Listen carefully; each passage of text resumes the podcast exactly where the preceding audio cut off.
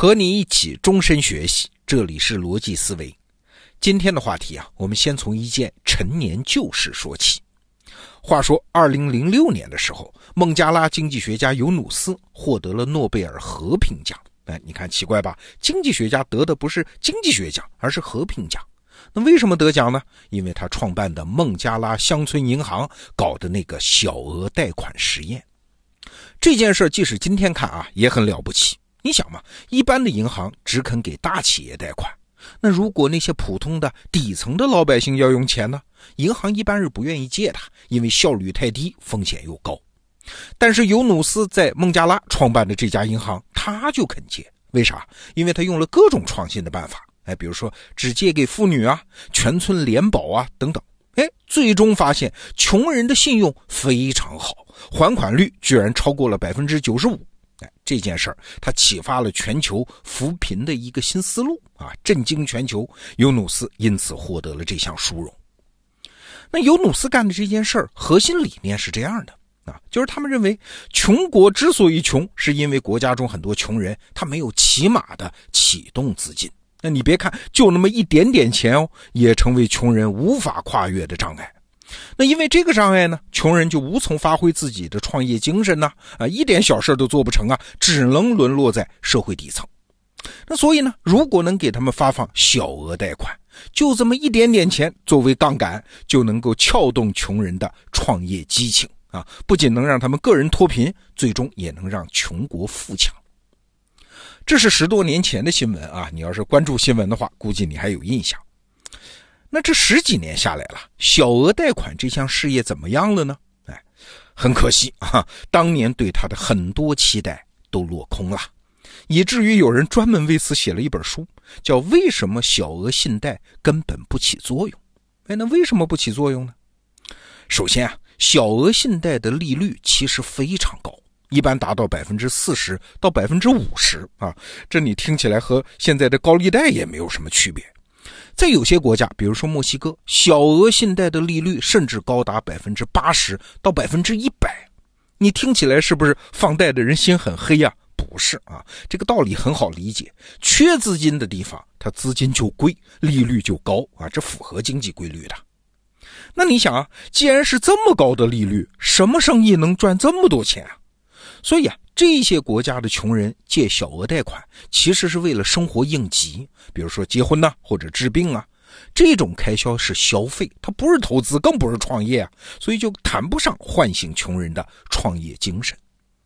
那最重要的一点是呢，即使穷人通过小额信贷借到了钱，开始商业经营，他最终也很难赚到钱啊。我举个例子啊，就发生在尤努斯身上。尤努斯曾经和挪威电信公司合作，在孟加拉推出了一个穷人能经营的商业小项目，什么呢？就是向在家的穷困妇女发放小额贷款，让他们买一部手机啊，人民币几千块钱嘛，出租给本村村民使用。哎，这就是个能赚到钱的小生意吧？很巧吧？嘿嘿，很可惜，只是开始能赚到钱啊，刚开始能赚不少的，一年能赚七百五到一千二百美元。要知道当地人的年收入只有三百美元，所以这是很大的一笔钱啊，是个好生意。但问题在于呢，随着这个项目继续进行啊，村里的妇女大家都不傻啊，你也做这个生意，我也做这个生意，到最后那收入当然就越来越少，后来就降到了每年只能挣到七十美元啊，这个项目的意义就变得近乎于没有啊。这还不是孟加拉这一个地方的情况。实际上，尤努斯后来也到咱们中国来推行小额贷款。那二零一一年的时候，孟加拉乡村银行就是尤努斯创办的这家啊，在中国的四川和内蒙古设立了机构，组织人辛辛苦苦的往乡下跑啊，寻找愿意借小额信贷的穷人呐。哎，现在的大富豪马云对小额信贷也觉得很好啊，大力帮助，还提供了五百万美元的资金。但是啊，这个项目在咱们中国运行了几年之后，效果并不好啊，坚持到二零一六年，坚持不下去了。为啥呢？你想，这每户的信贷额，它小额嘛，只有人民币两千到三千块钱，太少了。这点钱在中国根本谈不上做生意，对吧？而且中国呢，已经很少有孟加拉那种赤贫的人口啊，让中国的农民为了两三千块钱要接受小额信贷机构那种非常复杂而严苛的管理和规则，很多中国人就没兴趣嘛。所以事实上，这个项目在中国这几年最困难的事情是什么？是找不到客户啊！在四川忙活了一年多，才发展了五十名客户，但是办公经费呢花了一百万，所以这是一个彻底失败的项目。今天我们和您聊这个话题啊，并不是想嘲笑他的失败，这个实验本身仍然是伟大的。但是啊，它确实促使我们重新思考一个问题，就是小额贷款这套设想的那个前提，它是不是对的？什么前提啊？就是给一笔启动资金，对穷人来说真的那么重要吗？穷国之所以穷，是因为缺乏创业精神吗？穷人之所以穷，是因为缺乏创业机会吗？这些说法。听起来挺有道理啊，但是你只要抽身出来，再来看看现实，你就会发现它不是这样的啊。比如说，你要是去过很多地方旅游啊，穷国也去过，富国也去过，你应该能看到，实际上更有创业精神的，恰恰是穷国人，而不是富国人。啊，穷国的大街上遍布各种小商贩、小生意，叫卖各种稀奇古怪的东西，各种各样的服务都有人抢着去干啊！就连街上的乞丐都是穷国乞丐，更有想象力，更活跃，更花样百出啊！富国的乞丐其实很佛系的，而富国呢，那就简单乏味的多啊！大街就是大街，很少同时成为市场啊！在富国，大多数人其实都是上班族，老老实实的给老板打工。创业这件事儿困难、辛苦、风险巨大，大多数人不愿意受这个累嘛，踏踏实实的按月领工资，他不是挺好吗？这就是富国的现实啊。我们再来看数据啊，在穷国，你想，如果穷国很多农民，这农民本身就是小经营者，他需要独自打理从生产到运输到存储到销售全部环节，所以一个农民实际上就是一个小企业家。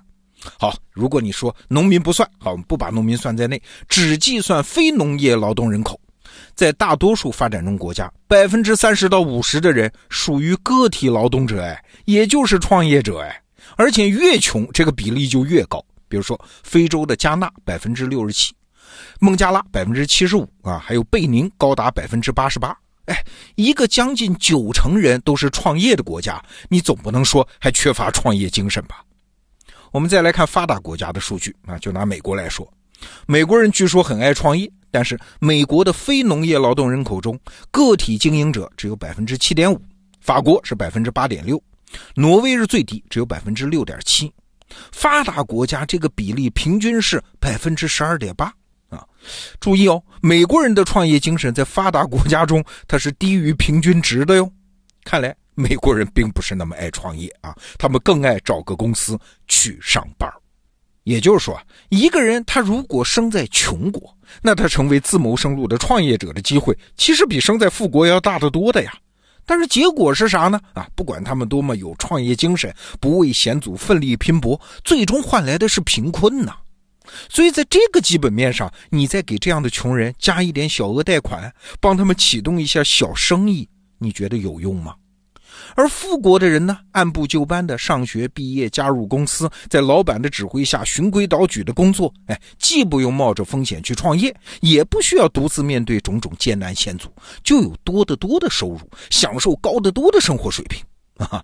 所以啊，事实上，富裕国家的一个最大特征就是大多数人没有穷国的穷人那么机灵啊，或者看起来头脑灵活，他们往往更刻板、更简单。更质朴，哎，说到这儿，你会发现，我们对于“创新精神”这四个字儿，它是不是有什么误会啊？哎，对，有误会，我们夸大了个体的创业精神的作用啊。相比于个体的创业精神，通过有效的组织和制度，把人们的个体努力整合起来，形成强大的集团能力，这才是一个国家真正的致富之道。哎，这就要说到我们中国了。将来的历史啊，对我们这个阶段的中国有一项成绩，那肯定得高度评价。什么呀？就是扶贫呐。预计到二零二零年，中国将彻底消灭贫困人口。哎，这是啥？这可能是人类历史上规模最大、速度最快的消灭贫穷的工程啊。那原因是什么呢？肯定不是中国人在一开始的时候每个人获得了一小笔启动资金嘛。而是因为中国整个社会建立起了极强的系统集成能力，比如说和平的秩序、不断成长的基础设施、高效的行政能力、统一的大规模市场等等。哎，这种社会环境的重要性比个体的才华或者说创业精神那要重要到无数倍呀。好，总结一下今天想说的，人是万物灵长啊，从来不缺创造性。个人创造力的发挥，关键在系统。啊，反过来说，责任也在系统。好，这个话题我们就聊到这儿。逻辑思维，明天见。